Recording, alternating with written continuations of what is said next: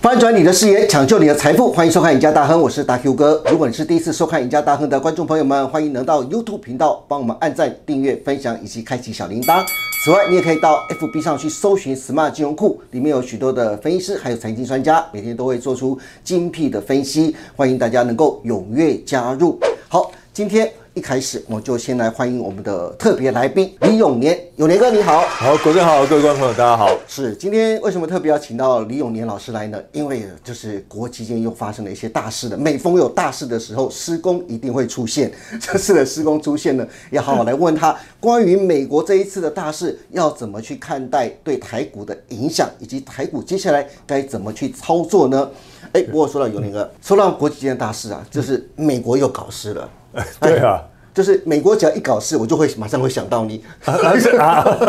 我跟美国人没什么关系啊。 但是因为美国这些搞事啊，就很想跟你赶快求救啊，因此就想问一下永年哥啊嗨，嗯缩表跟升息对股市冲击真的这么大吗？大家要怎么去看待这件事情呢？其实哦，这个如果说它是慢慢的来，缓步的来升息啊，缓步的缩表的话是，那其实市场是不但是能够接受，嗯，而且对股市反而有激励的效果。是因为升息它算是一种佛系的回收资金，是所谓佛系回收资金就是被动式的，嗯，我升息，那你要不要把资金放回来？这是你你们家的事，好、o k 那所以是佛系的。可是呢，到了这个四月六号那一天呢，哈、他们这个会议记录一揭露出来，就是说不但要升息，而且呢还要缩表。要知道，原本呢大家预期它缩表的时间是在十月，今年的这十十月月份对而且呢，当时的预计是呢每个月呢缩减的幅度呢，哈，就是缩减回收资金的幅度大概是六百亿左右而已。，对六百亿而已，结果呢，他这一次呢一看，哇，九百五十亿，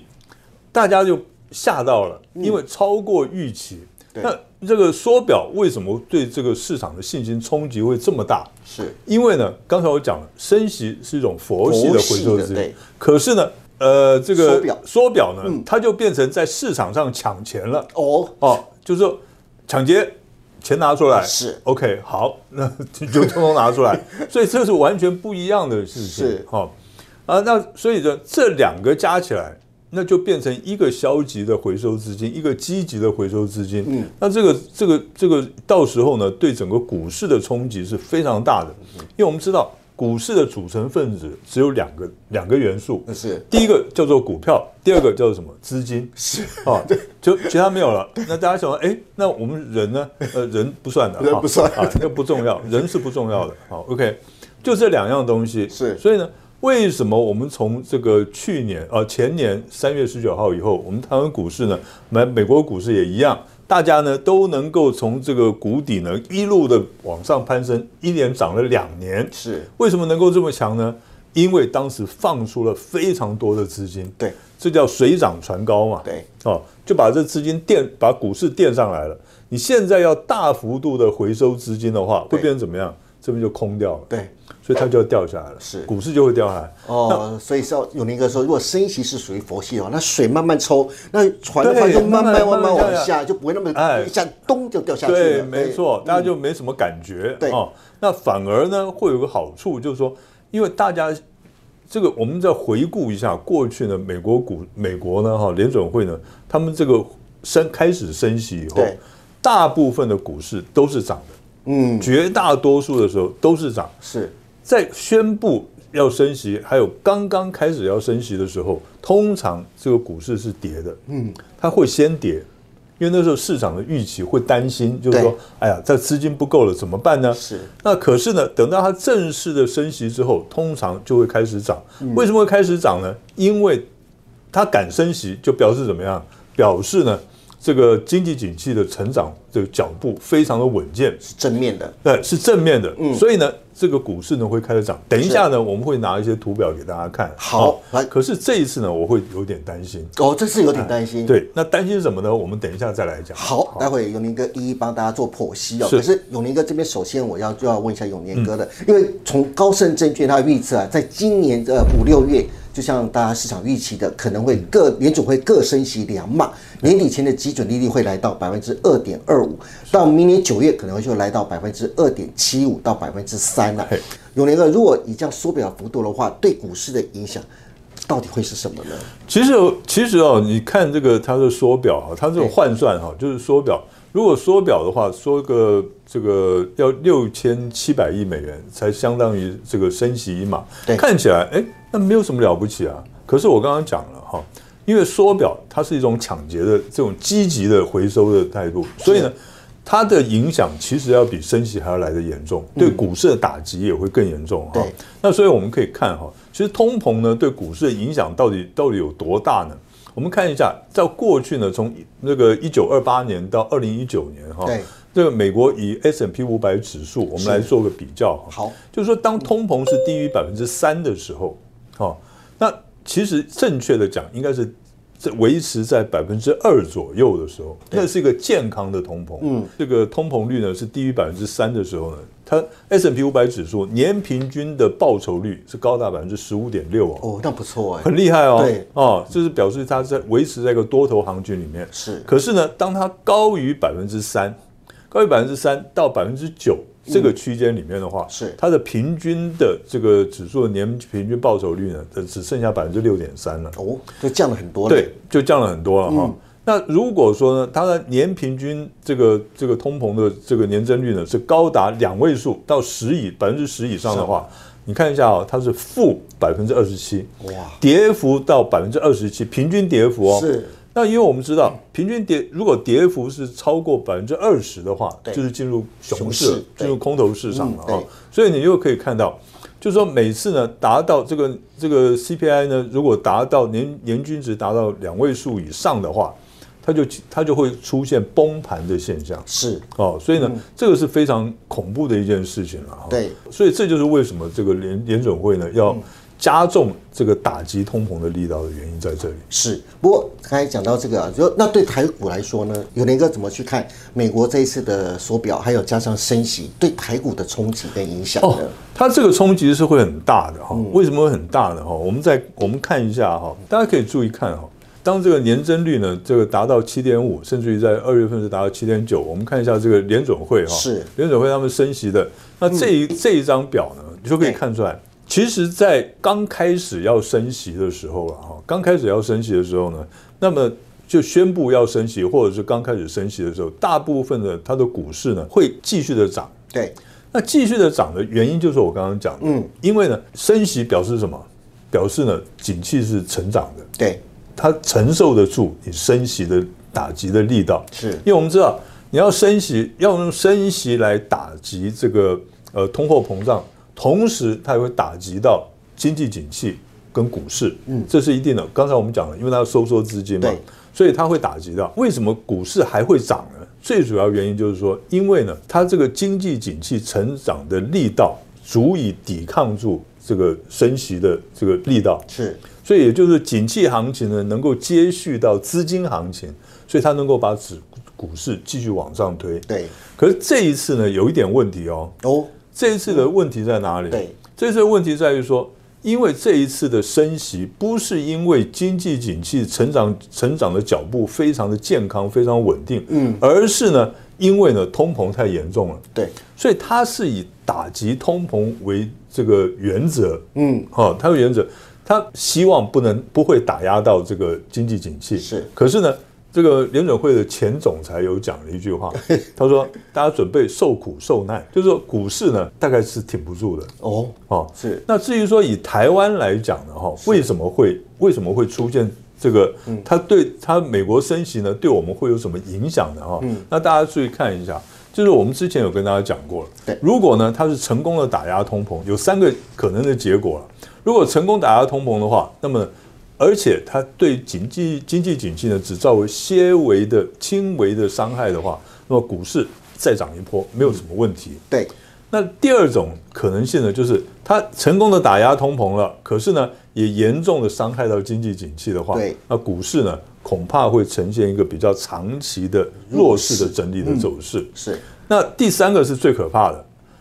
通膨打不下去，结果经济景气受到伤害了。对那那个时候呢，会怎么样？因为经济景气停滞了，是就会变成停滞性的通膨。是停滞性的通膨呢，更严重就变成我们刚刚讲的恶性通膨了。对，哦，那所以呢，停滞性的通膨可不可怕？非常可怕。哦，大家你大家看一下，一九二九年的经济大萧条是就是所谓的停滞性的通膨嗯啊、哦。那所以呢，呃，这个是非常可怕的一件事情。对那至于说呢，对我们台湾的股市来讲的话，哈、对，对台湾股市来讲的话呢，它其实真正的伤害在哪里呢？哈、是它真正的伤害在于说，因为美国他们要升息，他们美国要升息的话呢，那会造成什么后果？会造成呢美元升值，嗯美元升值，台币贬值，对，那外资呢就会开始往外跑，它回到就是在台湾卖股票，然后把资金汇到国外去，换成美元资产。为什么要这样子呢？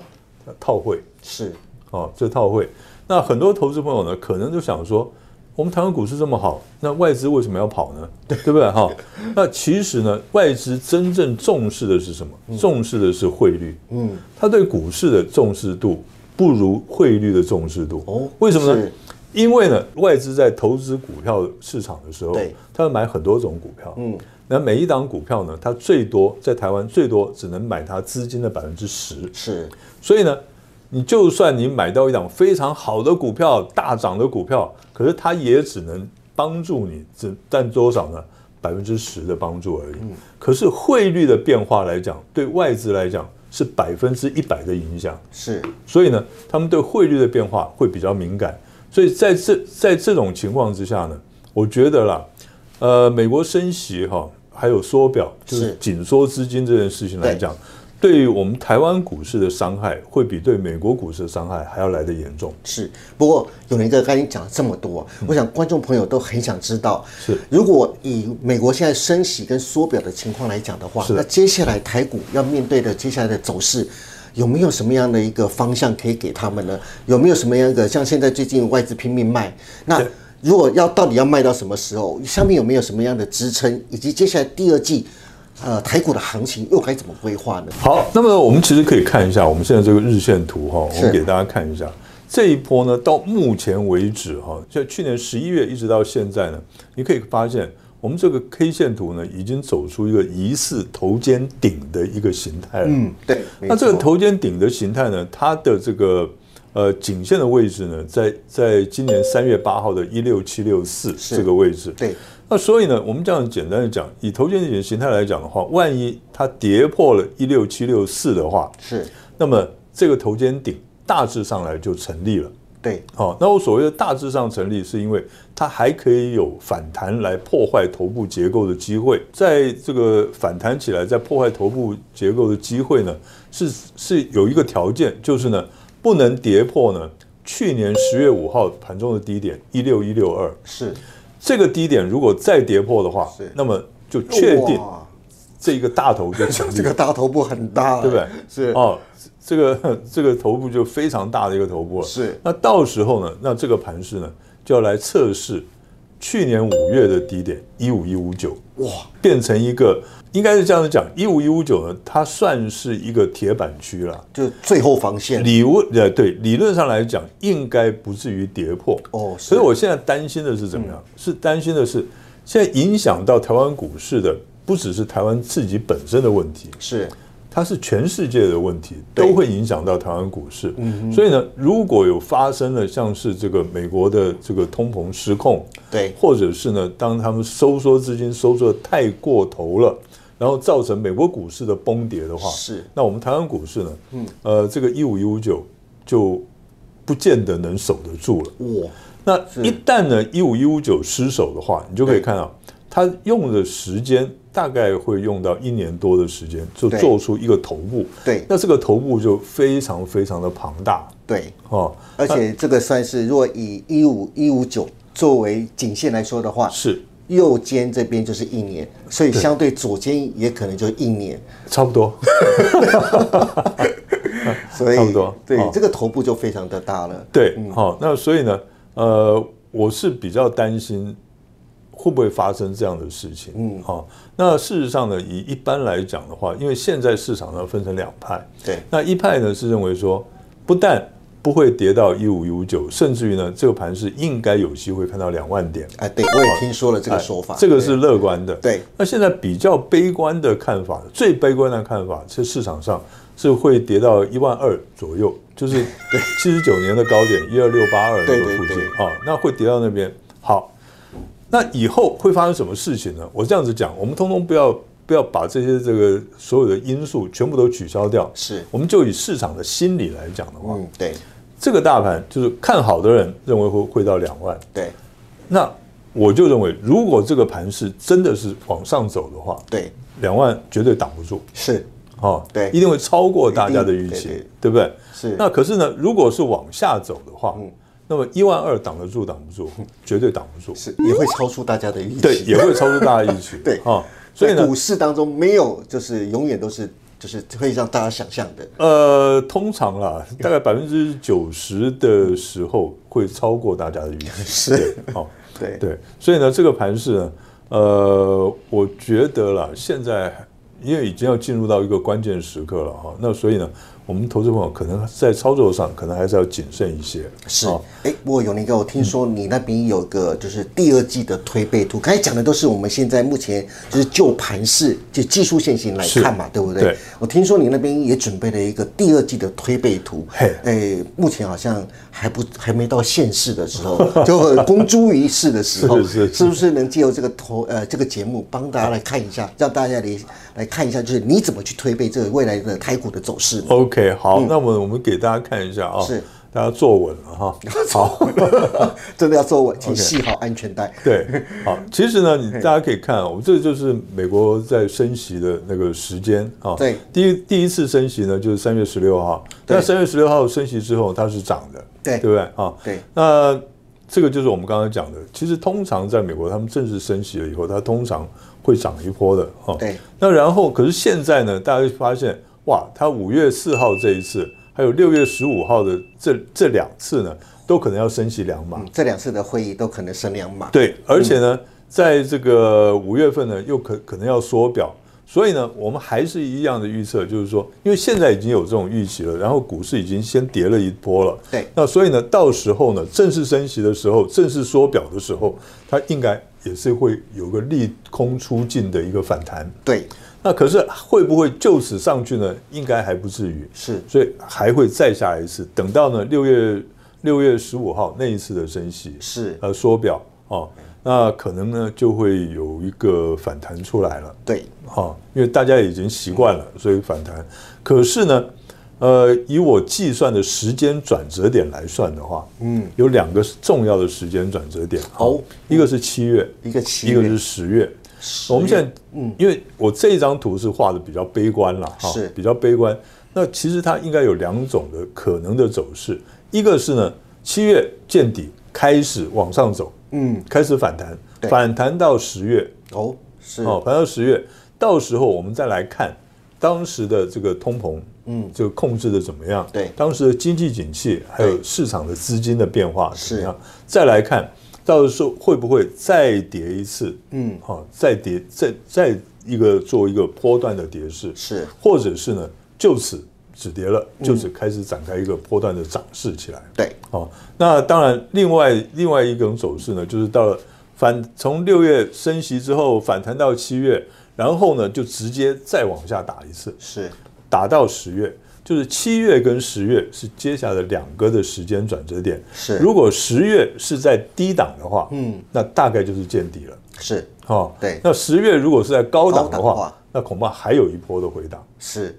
好，今天非常谢谢永年哥带给我们这么精彩的分享，关于美国的升息以及缩表对台股以及经济会造成什么样的影响。永年哥也提到了，如果外资持续卖超的话，那接下来台股还有三大关卡必须要守住，大家记下来了吗？那今天永年哥特别带给他呃关于第二季关于台股行情规划走势的推背图，希望对大家接下来操作都有所帮助。那今天也非常谢谢大家收看我们赢家大亨，别忘记了每周一到周四下午的五点半，赢家大亨，我们再见喽，拜拜。